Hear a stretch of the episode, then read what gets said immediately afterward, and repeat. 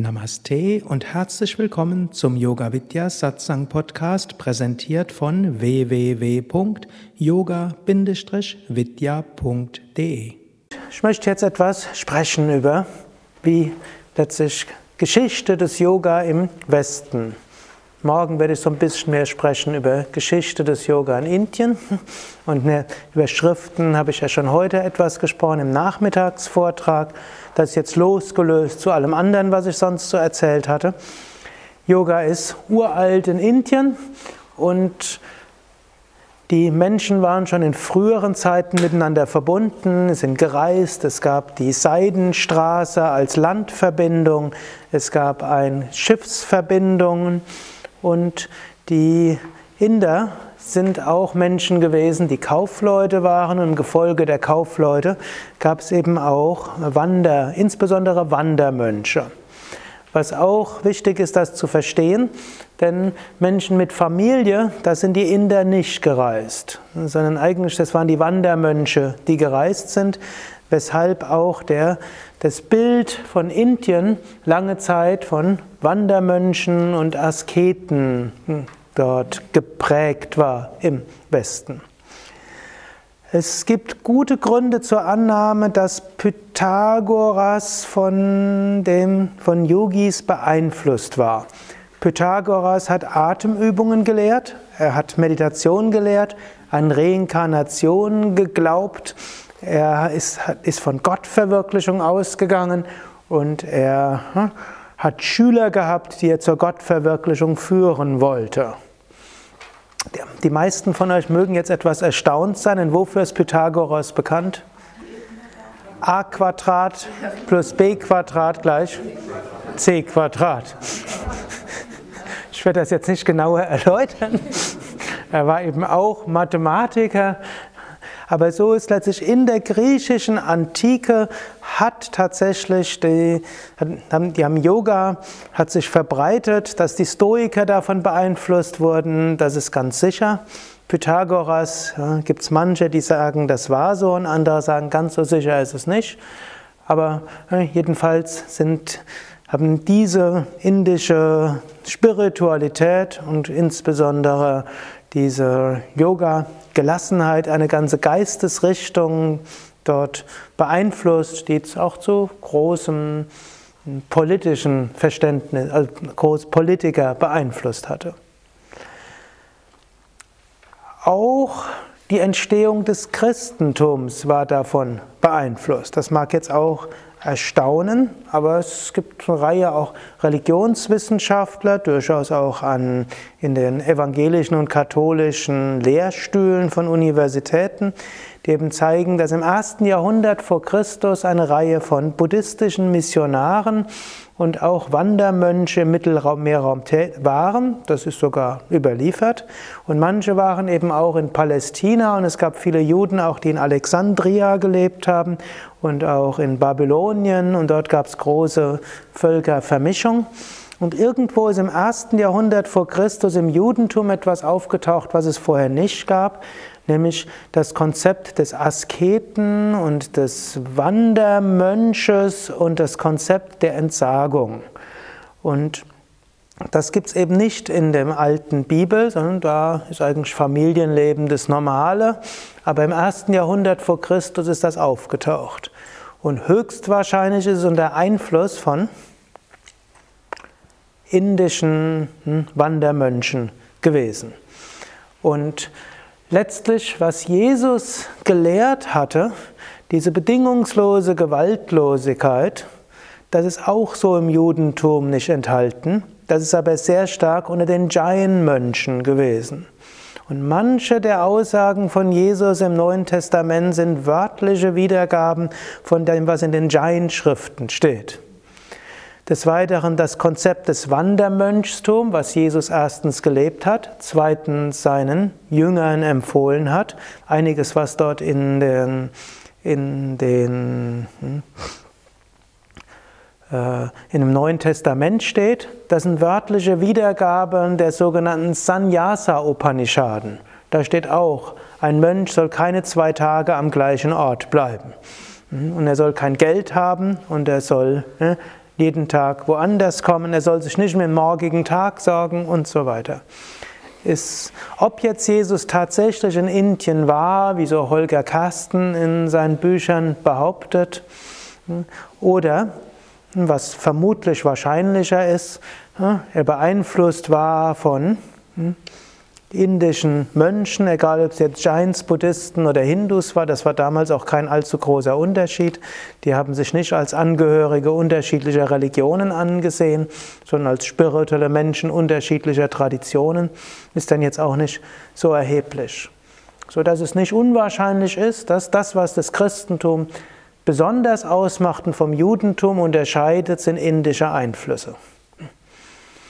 Ganz sicher weiß man, dass die, erst, dass die ägyptischen Wüstenväter, dass die beeinflusst waren, die haben meditiert, die haben Atemübungen gemacht, die haben all das gelehrt, äh, was im Yoga waren, Meditationstechniken. Und diese Asketen in der Wüste, die haben ziemlich genau das gelebt, was damals weiter als die Gymnosophoi, die Gymnosophisten, die nackten Weisen dort sind. Und die waren auch zum Teil eben nackt, um dem zu entsprechen und haben sich weiter dort inspirieren lassen. Letztlich kann man sagen, Christentum ist unter dem Einfluss von Yoga überhaupt entstanden. Es geht dann weiter im Mittelalter, insbesondere die Ostkirche. Ihr habt vielleicht mal vom Herzensgebet gehört. Da wird auch, da wird so empfohlen, sich gerade zu setzen, dann eine Weile den Kopf zu senken, langsam einatmen, Luft anhalten und ausatmen. Wenn man das eine Weile gemacht hat, danach setzt man sich wieder ruhig hin und wiederholt dann ein Mantra. Ne?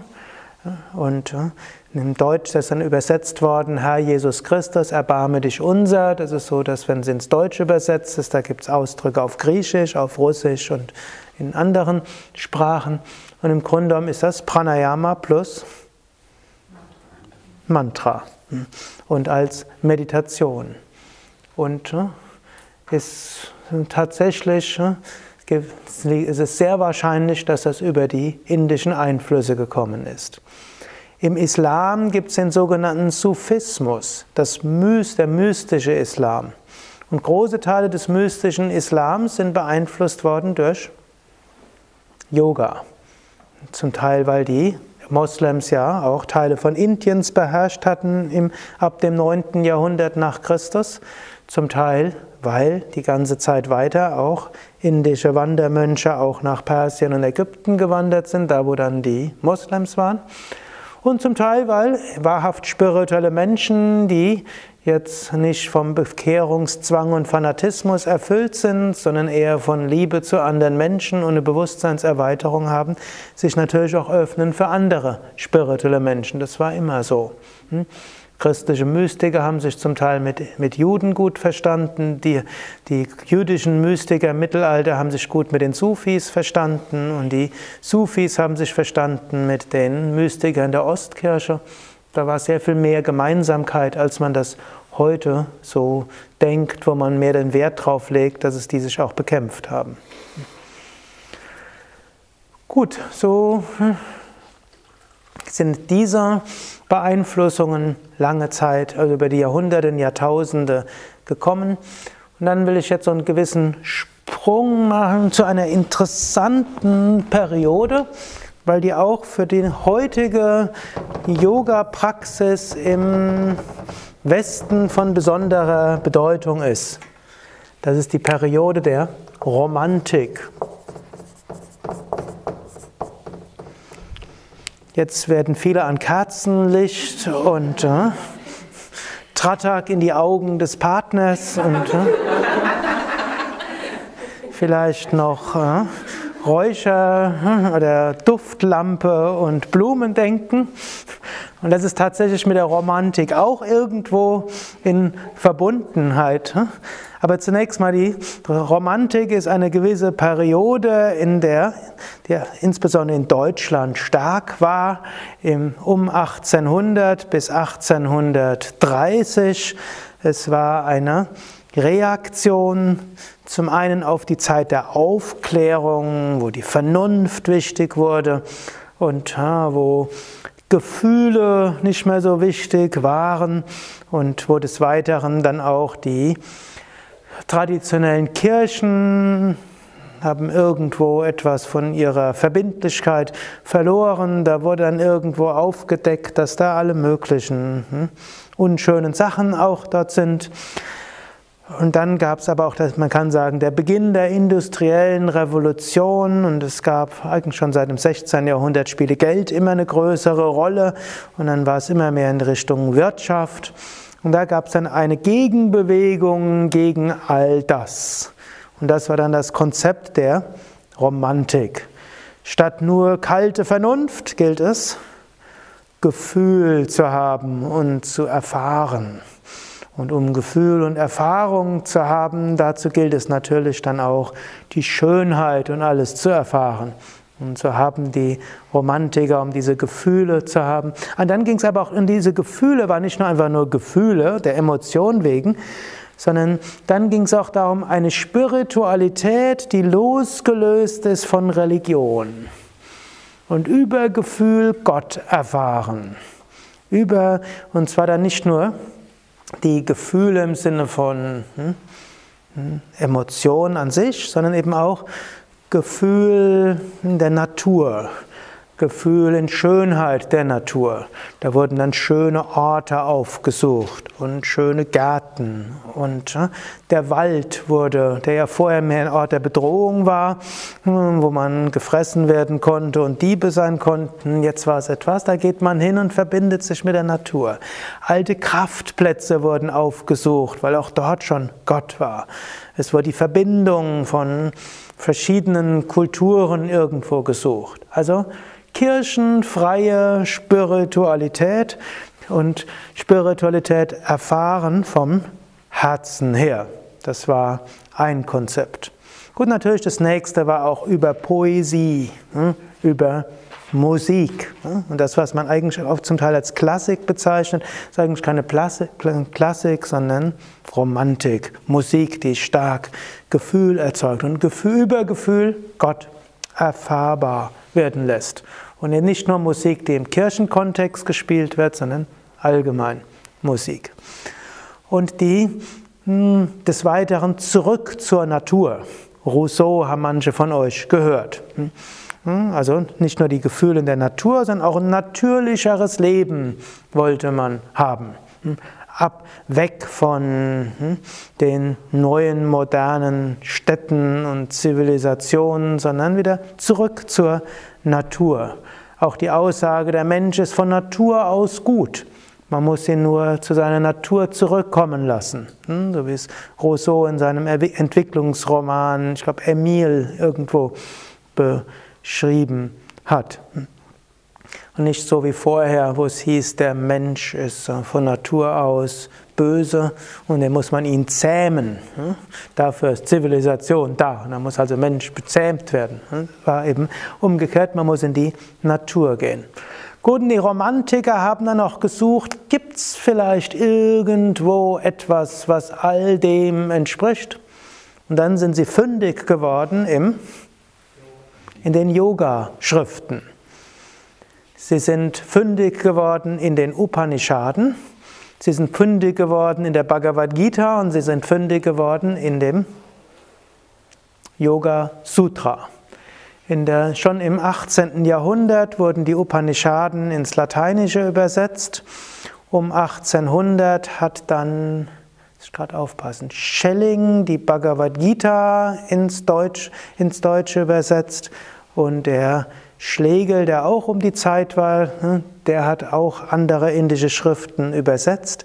Der Schlegel wurde nachher der Begründer auch der deutschen Indologie, Friedrich Schlegel und sein Bruder August Schlegel. Die haben alle Sanskrit gelernt, die haben das in Paris gelernt von jemandem, der es von einem Engländer hatte und der war eben in Indien gewesen und die haben dann auch Sanskrit Typen, also es wurde wirklich Devanagari, Bücher wurden dann verlegt und das waren also nicht irgendwelche Spinner, sondern die wurden dann Universitätsprofessoren und haben die Professur für Indologie entwickelt. Aber das waren auch alles Romantiker und die haben eben dort das gefunden. Man kann heute sagen, die deutsche Romantik ist ohne diese Auseinandersetzung mit Upanishaden und Bhagavad Gita kaum denkbar mindestens, hätten sie vermutlich nicht mit diesem Selbstbewusstsein, dieser Art von Spiritualität, diese Art von Zurück zur Natur, diese Art von Mensch ist von Natur aus gut, hm, propagieren können, wenn sie da nicht die Bestätigung gefunden hätten. Dazu muss man allerdings sagen, die waren nicht, die hatten keine Yoga, Yogameister gekannt. Die sind jetzt nicht nach Indien gefahren. Die Engländer, die hatten, als Kolonialmacht, die waren dort. Und die hatten dort auch ein paar äh, gehabt, die sich für Sanskrit interessiert haben. Die haben das nach Europa gebracht und die deutschen Romantiker sind, haben dann von denen etwas gelernt, aber die haben sich dann mit den Schriften beschäftigt und haben das dort dann gefunden zum Teil natürlich ein etwas romantisch verklärtes Bild gemacht von dem, wie die indische Kultur ist. Zum Teil haben die dann gedacht, Indien ist alles der Idealzustand und nur in Europa gibt es Probleme, was auch damals nicht so ganz gestimmt hat. Aber man kann sagen, die ganzen großen Namen der Romantik, die haben alle hm, von Yoga gelernt, die haben auch Meditationsversuche unternommen, wie es in den Schriften waren. Und denen ging's, die haben sich gerade dann auch mit den Upanishaden, mit der, äh, wie kann man sagen, dem Weltengeist verbinden wollen. Brahma gab es interessante Aussagen. Es gibt diesen einen unendlichen Weltengeist, mit dem muss man sich verbinden und der ist überreligiös und konfessionslos. Aus dieser Romantik heraus gab es dann mehrere Bewegungen, die dort entstanden sind. Zum einen die Philosophie des, es wird jetzt auch so genannt, deutscher Idealismus. Das ist jetzt nicht national gemeint. Wen gibt es dort als die wichtigsten Vertreter? Hegel, Schopenhauer und Nietzsche. Es gibt noch ein paar andere. Und die haben alle eines gemeinsam, was nämlich? Fans der Upanishaden. Und der Schopenhauer hat gemeint, er drückt Vedanta aus in westlicher Terminologie. Aus seinen Briefen weiß man, dass er seine Philosophie gemeint hat, er hätte die Upanishaden verstanden. Nietzsche, seine Theorie des Übermenschen, was jetzt durch den Nationalsozialismus einen sehr faden Beigeschmack hat, hm, galt als seine Interpretation von Jivan Mukta, des lebendig Befreiten, dass der Mensch in seiner Begrenztheit etwas zu überwinden ist, dass man das Göttliche erfährt. Man kann so sagen, dass es eine Richtung die dann mehr in Richtung hm, philosophisch hm, geworden ist. Hm? Wo es ja bis heute, man kann sagen, bestimmte Yoga-Richtung gibt, die sich besonders dafür interessiert. Es hm? gibt ja auch diese ganze Vedanta-Bewegung, Satsang-Bewegung und so weiter. Die bewegt sich weiter in dieser Richtung, wo man besonders darauf Wert nimmt. Ein zweiter, der daraus große Inspiration bekommen hat, ist die sogenannte Lebensreformbewegung. Ich weiß nicht, ob ihr von der schon mal gehört habt. Viele denken, Naturkostläden gibt es erst seit den 80er Jahren. Aber manche wissen, es gibt das, was viel altmodischer ist, nämlich Reformhäuser. Und die gibt es seit dem 19. Jahrhundert. Die Lebensreform, denen ging es dann um natürliche Gesundheit.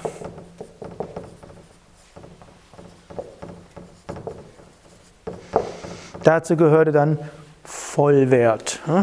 In dem Zug gab es dann später Birscher, Benner und später noch Kollard. Manche von euch mögen damit vertraut sein dem Kontext gab es die ersten vegetarischen Restaurants. Das war übrigens eine kontinentübergreifende Bewegungen. Die gab es in England, die gab es in Frankreich, die gab es in Deutschland und die gab es auch in den USA.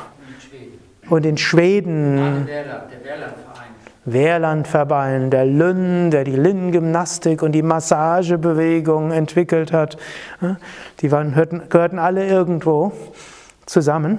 Und die hatten auch wieder etwas gemeinsam. Die haben sich auch irgendwo mit indischem Gedankengut beschäftigt und haben in den indischen Medizin und den Schriften, die sie dort hatten und dem wenigen, was sie über Ayurveda wussten, zum Teil das so hineininterpretiert und gesehen, aber auch zum Teil Bestätigung gefunden. Und manche fingen dann auch an, dort Hatha Yoga zu praktizieren. Manche haben von, waren in Indien gewesen, kamen zurück und haben dann die indischen Yoga-Übungen, die sie dort irgendwie beobachtet haben, zum Teil sich haben äh, äh, zeigen lassen, dann irgendwo selbst weiterentwickelt und haben vorher gab es nur noch nur Militärsport und das haben die dann irgendwo hm, zu anderem werden lassen. Eine breite Bewegung, die daraus entstanden ist, vielleicht habe ich von Kellogg's Cornflakes gehört, heute nicht unbedingt im Ruf der besten Gesundheit wegen dem hohen Zuckergehalt, aber der Kellogg selbst, das, da war noch kein Zucker drin, das war, glaube ich, sein Bruder, der später das mit mehr Zucker angereichert hat und prompt hat er den Umsatz der Firma hm, größer werden lassen. Aber dieses ganze Kelloggs ursprünglich war natürliche Gesundheit. Vegetarisch, vollwertig, natürlich, Nahrungsmittel nicht behandelt, aber ja, vollwertig und ganzheitlich. FKK-Kultur kam dort auch raus. Erinnert euch an die Gymnosophisten, die nackten Weisen, die es auch damals in Indien sehr viel mehr gab als heute. In jeder Reisebeschreibung von Indien werden die nackten Weisen beschrieben, die es dort gegeben hat. Und Vielleicht waren die auch nicht nur Weise, aber hm, dieser Wandermönch, der Avaduta, der Unbekleidete, den gab es und das hat dann auch die Entwicklung der Freikörperkultur dort hm, im eigentlich prüden 19. Jahrhundert hm, entwickelt. Und man kann auch sagen, heute ein großer Teil des Yogas im Westen wird weiter auf der Basis von dieser Lebensreformbewegung geübt. Yoga als Teil einer natürlichen Gesundheit. Auch hier bei Yoga Vidya natürlich, wir sind vollwertig. Es gibt hier nur in Ausnahmen Weißmehlprodukte und äh, nur in Ausnahmen überkochtes Gemüse, nur in Ausnahmen Konservengemüse und so weiter. Man muss sagen, in Indien ist das nicht immer so. Also die Vorstellung, die die Europäer hatten von der natürlichen Gesundheit, die die Inder in Indien leben, haben in Europa zu einer größeren Konsequenz geführt. Und das hat auch, wenn es als Same Vishnu in den Westen kam, der hat dann gleich das Hatha Yoga gelehrt und dann gleich verbunden mit Vollwert und möglichst roh und so weiter ein. Und so ist also heute, viele Menschen, die Hatha Yoga üben, sind in diesem Geist der natürlichen Gesundheit, natürlicher Körper, gesunder Ernährung und gesunder Lebensstil und mit Natur verbunden und so weiter. Und wird dann auch verbunden mit Massage und mit Wellness und so weiter, was alles in diesem Geist stammt. Pfarrer Kneip auch dazu? Pfarrer Kneip gehört auch dazu. Der ist auf der ganzen Basis dort. Übrigens, das hat dann auch wieder zurück, die, die Kulturen haben sich gegenseitig beeinflusst. Zum Beispiel Swami Shivananda hat ein Buch geschrieben über Nature's Cure, also über Naturheilkunde. Und da hat er alle möglichen westlichen Dinge auch mit aufgenommen. Wenn Swami Shivananda empfiehlt kalte Bäder am Morgen, da muss man sagen, das hat er nicht aus den Ayurveda-Schriften. Die Ayurvedis haben es mehr damit, man soll immer warm bleiben. Der Swami Shivananda hat, und das hat mir der Swami Yoga Swarupananda mal erzählt, der hat Pfarrer Kneip auch studiert. Und er hat Kneipsche Anwendungen, würden wir sagen, im Ashram dann gelehrt und hat allen geraten, morgens hm, Gut, es gibt allerdings auch, muss man sagen, es gibt in Indien die Tradition, morgens in den eiskalten Ganges reinzugehen. Und Swami Shivananda sogar im Winter propagiert, weil er gemeint hat, dann ist man hm, gesünder. Also die Kulturen haben sich so ausgetauscht. Dann gibt es die dritte Sache, die irgendwo auch auf der Romantik beruht, das ist die sogenannte Neugeistbewegung. Auf Englisch New Thought. Das ist eine interessante Sache. Das waren in Amerika waren das zunächst mal Christen und die Christen, die in Kontakt kamen, zum einen mit dem, was die Romantiker sagen, Gott gilt es zu erfahren und nicht nur dran zu glauben, durch eine Verbindung mit Mystik und allem, aber dann auch in Verbindung mit Studium, gerade vom Yoga Sutra von Patanjali, wo über die geistigen Kräfte gesprochen wird. Und dann haben die sich daran erinnert, in den Evangelien steht ja auch von Wundern. Und die haben dann so geprägt, der Mensch ist das, was er denkt. Die Lebensreform würde sagen, der Mensch ist das, was er ist und auch wie er sich umgibt. Der Neugeistbewegung, hm, wie man denkt, so ist man. Und hm, alles geht durch den, durch den Geist, durch das Denken. Man muss nur, ihr müsst jetzt das Konzept gerade wechseln, bitte auch wenn es nicht falsch ist, die haben sich auch durchaus miteinander vermischt, aber nicht immer. Da kam dann eben auch die Vorstellung, jede Krankheit ist heilbar. Jede Krankheit ist ein Zeichen, dass man irgendwie falsch denkt. Man muss jetzt lernen, wieder geschickt zu denken. Und da waren die zum großen Teil beeinflusst vom Yoga Sutra und vom ganzen Raja Yoga, das dann übergeschwappt nach Deutschland.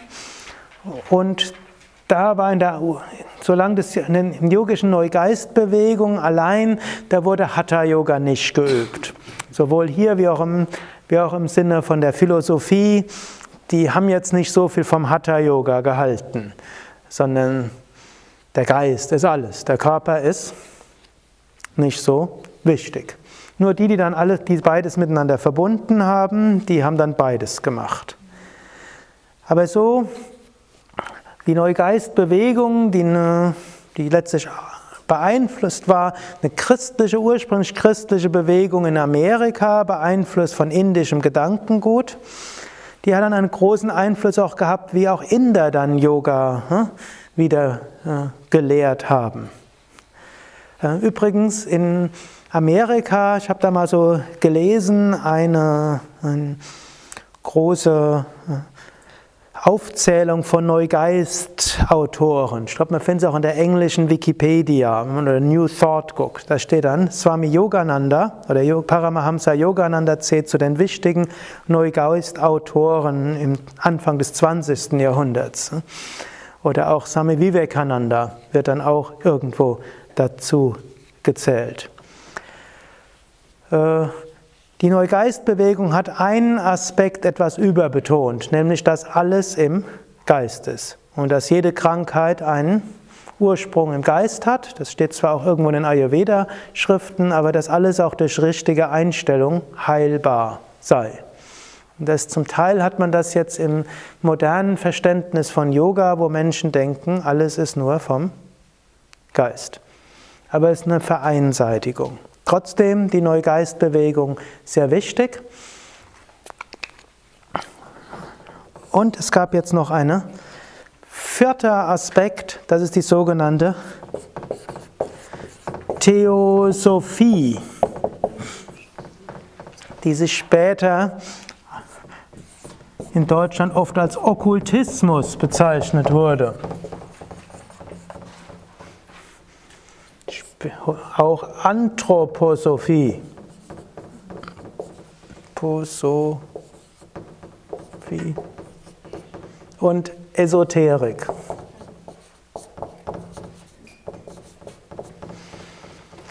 Eine breite Strömung.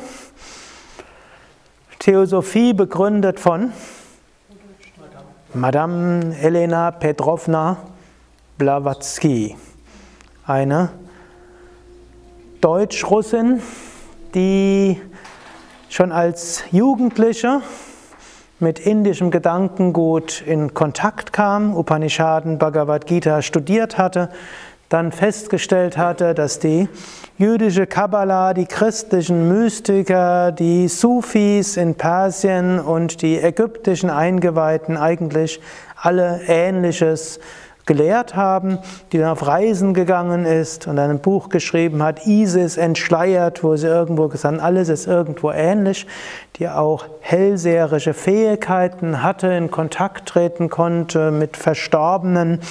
Und die war besonders interessiert auch an Feinstoffphänomenen und an der Astralwelt. Und die ist dann irgendwann nach Indien gereist und dorthin umgezogen. Dann war sie besonders fasziniert vom Kundalini-Yoga. Sie war fasziniert von hm, Chakras und Nadis und Prana und den Aussagen über Astralkörper. Und jetzt hat sie endlich ein Begriffssystem gefunden, wo sie all ihre Erfahrungen systematisch einsortieren konnte. Und so ist das Charakteristische von der Theosophie, dass sie auch Meditation gelehrt haben. Es ging auch um Spiritualität, aber insbesondere all das Astrale und all das Prana, da waren die besonders fasziniert von. Gut, Rudolf Steiner war der Präsident der Deutschen Theosophischen Gesellschaft und irgendwas war ihm dann unsympathisch, dann hat er dann statt Theosophie Anthroposophie und wollte es noch etwas mehr westlich ausrichten, aber hat auch einen Kommentar über die Bhagavad Gita geschrieben und sein Buch Wie erlangt man Erkenntnisse höherer Welten sind Yoga-Techniken, die er dort lehrt. Und dann hat er dann vieles aufgegriffen, auch aus den anderen Bewegungen, so eine großartige Bewegung in Deutschland geschaffen. Das sind, man kann sagen, vier Strömungen, die es dort im 19. Jahrhundert gegeben hat.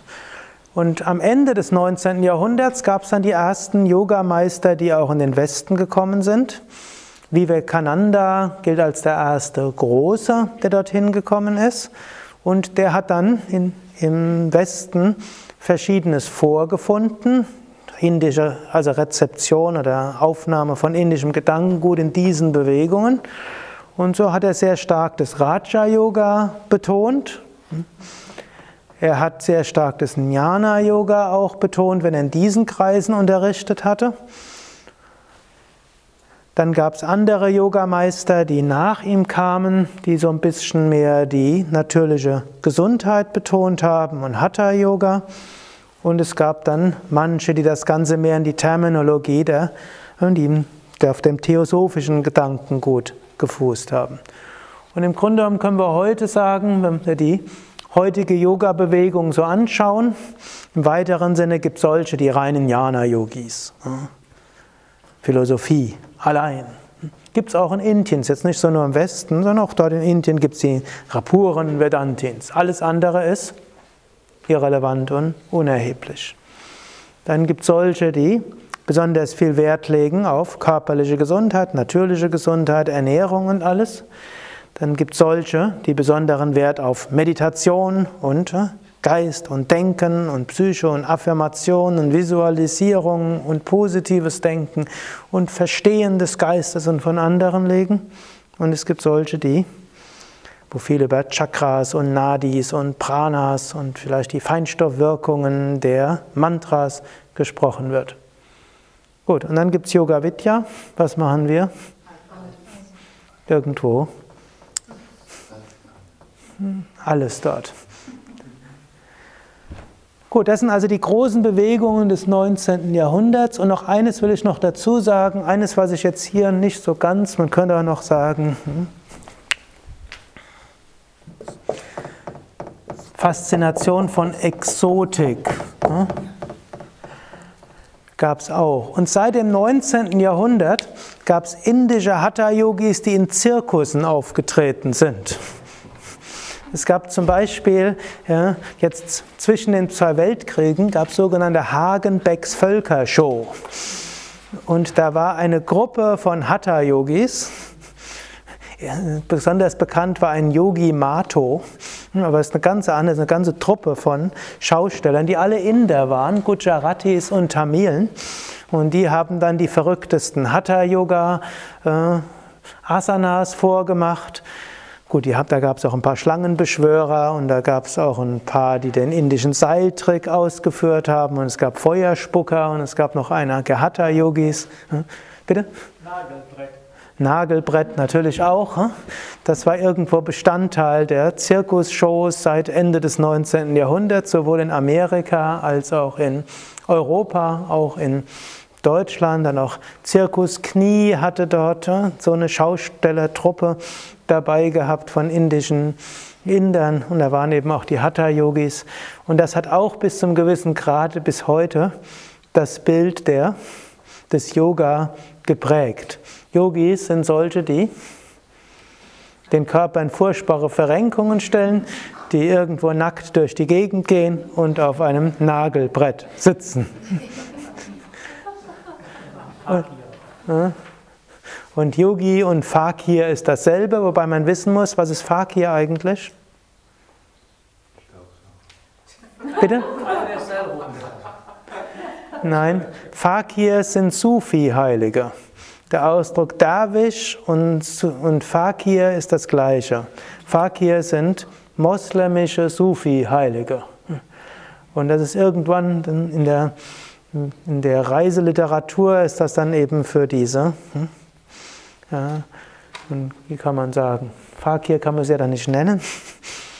Also die diese exotischen, hm, außergewöhnlichen, akrobatischen Tricks dort vollführen geworden. Das wird dann zum Teil als Yogi bezeichnet, zum Teil wurden sie als Fakire bezeichnet und so wurden zwei Ausdrücke, die eigentlich in der Kultur heilig sind, wurden dann aber auch nicht nur im Westen, auch in Indien wurde das zum Teil so genannt, weil den Fakiren und den Yogis, also den Darwischen und den Sufi-Heiligen, wurden Wunder, äh, Fähigkeiten nachgesagt und Yogameistern wurden Siddhis nachgesagt. Und dann gab es dann eben einige, die das nachgeahmt haben und irgendwelche Tricks gemacht haben und behauptet haben, sie seien Sufis und sie seien, sie seien Fakire und sie seien Yogis. Und äh, da die echten Yogis und die echten Fakire eben nicht schaustell schaustellerisch durch die Gegend gegangen sind, ist dann durchaus auch im 18., 19. Jahrhundert so der Eindruck entstanden, Fakire und Yogis sind äh, solche, die Kunststücke vollbringen. Und die wurden dann von europäischen Geschäftsleuten gleich angeheuert in den Westen. Und so gab es dann Zirkusvorstellungen. Aber das Interessante war dann auch, die Zirkusvorstellungen haben dann manche Menschen wiederum zum Yoga gebracht. Und manche der diejenigen, die nach Europa gekommen sind, um Zirkuskunststücken vorzustellen und so letztlich für sich und die Familie, die in Indien geblieben ist, den Lebensunterhalt zu verdienen, die haben dann westliche Schüler gefunden, die sie dann in Yoga eingeweiht hatten und so ist dann Yoga auch weitergegeben worden.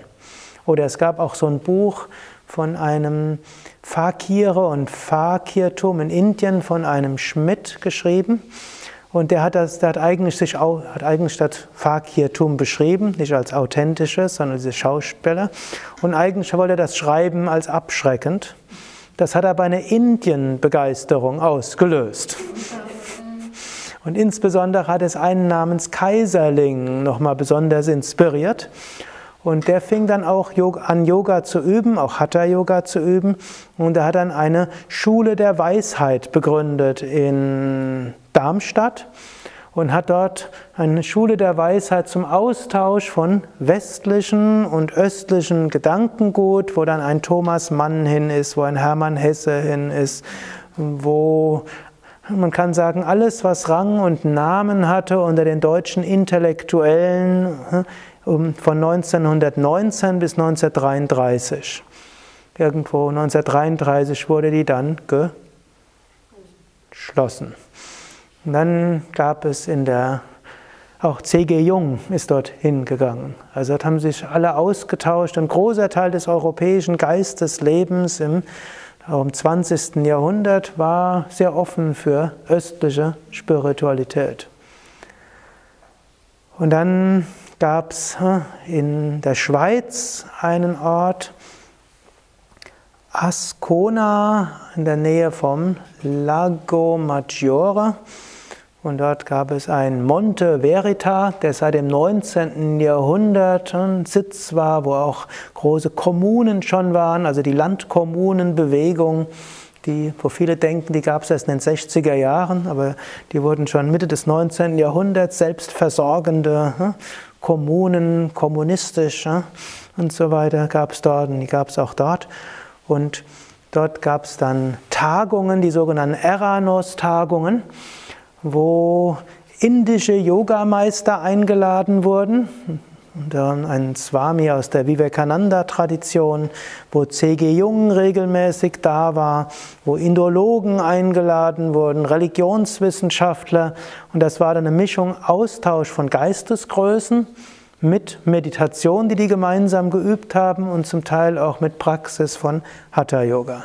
Da hat C.G. Jung teilgenommen, Hermann Hesse teilgenommen, Mirkea Eliade und eine ganze Menge andere. Und das ging weiter ab 1933 und die Eranus-Tagungen gibt es bis heute. Allerdings, nachdem die Begründerin selbst das nicht mehr so übernommen hatte, ab den 50er Jahren haben die sich mehr als eine theoretischer, also ein Austausch von Religionswissenschaftlern, wo sie irgendwo mehr intellektuell sich ausgetauscht haben, und zwar nicht mehr so wie in den 30er Jahren der Wunsch, die höchste Wahrheit zu erfahren und sich dort auszutauschen. Wie kann man sie erfahren und dabei zu erkennen, westliche und östliche Spiritualität ist nicht so unterschiedlich.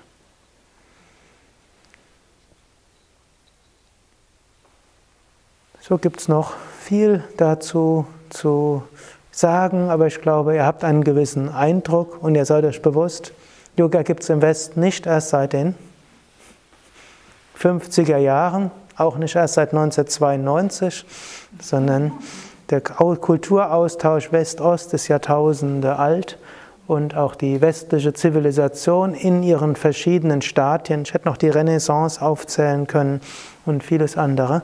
Und Marco Polo und noch weiteres ist geprägt worden durch den Austausch von Indien. Und wie heute Yoga geübt wird, ist zu verstehen aus dem Austausch dieser vier bis fünf verschiedenen Richtungen, die entstanden sind, erstmal in, durch indisches Gedankengut, eine Eigendynamik entwickelt haben, rückgewirkt haben in Indien und letztlich eine breite Yoga-Bewegung mit ermöglicht haben, wie wir sie heute sehen. Und die Hoffnung ist, dass weiter die Kulturen zusammenwachsen, dass äh, Yoga, das was es immer schon gewesen ist, letztlich seit ein paar hundert Jahre vor Christus, äh, ein Bindeglied ist zwischen Kulturen, zwischen Religionen und Menschen unterschiedlichster Religionen und Kulturen dazu führen kann, sei es zu einer natürlichen Gesundheit zu kommen, sei es äh, geschickter mit ihrem Geist umzugehen und dabei liebevoller mit ihren Mitmenschen umzugehen, sei es äh, bewusst zu werden, es gibt auch noch subtilere Aspekte äh, und darüber kann man sich austauschen, dort kann man sich entwickeln.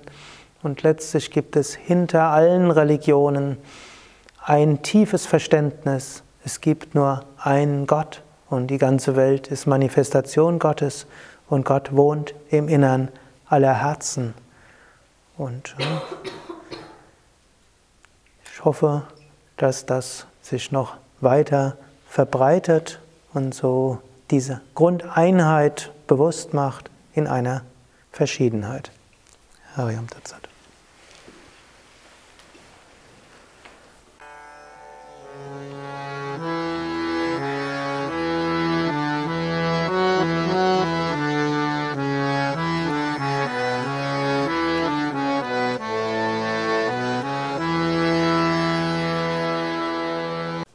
Das war die aktuelle Ausgabe des Yoga Vidya Satsang Podcasts. Mehr Informationen zum Yoga über Yoga-Seminare, Yoga-Workshops, Yogakurse, Vorträge zu Spiritualität und Meditation unter www.yoga-vidya.de yoga-vidya.de